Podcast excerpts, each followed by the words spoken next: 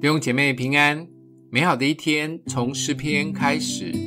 诗篇第三十二篇一到七节：得赦免其过、遮盖其罪的，这人是有福的；凡心里没有诡诈，耶和华不算为有罪的，这人是有福的。我闭口不认罪的时候，因终日哀哼而骨头枯干，黑夜白日，你的手在我身上沉重。我的精意耗尽，如同夏天的干旱。我向你陈明我的罪，不隐瞒我的罪。我说我要向耶和华承认我的过犯，你就赦免我的罪恶。为此，凡虔诚人都当趁你可寻找的时候祷告你。大水泛溢的时候，必不能到他那里。你是我藏身之处，你必保佑我脱离苦难。以得救的乐歌四面环绕我。奥古斯丁是教会历史上伟大的教父，也是最知名的著作《忏悔录》的作者。他曾说过一句名言：“认识自己是个罪人，那便是知识的开端。”好像说明了大卫在这里的陈述。大卫因为闭口不认罪，整天就怨天尤人，怪东怪西。让自己心情不好，身体状况也很糟糕。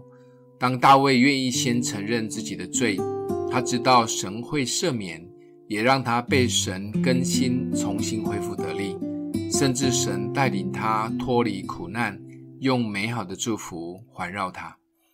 认罪悔改其实是启动祝福的开始。受洗及每一次领圣餐前，都要先来认罪悔改。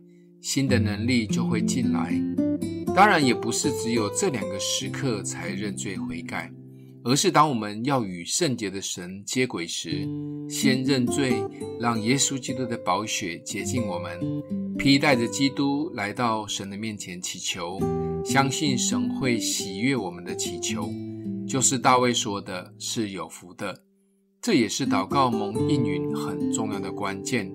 先与神有美好连结的关系，没有任何的罪或不好的关系阻隔在我们与神之间，祷告就会像快递一样直达到神的宝座前。认罪悔改其实不只是知识的开端，更是有福的秘诀。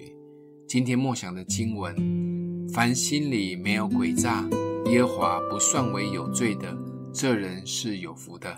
我们一起来祷告。那我们的父，让我们坦然无惧来到你的施恩宝座前。若我们有得罪你的，求主的赦免及洁净。让我们用圣洁为装饰来到你的面前，相信是蒙你所喜悦的。奉耶稣基督的名祷告，祝福你哦。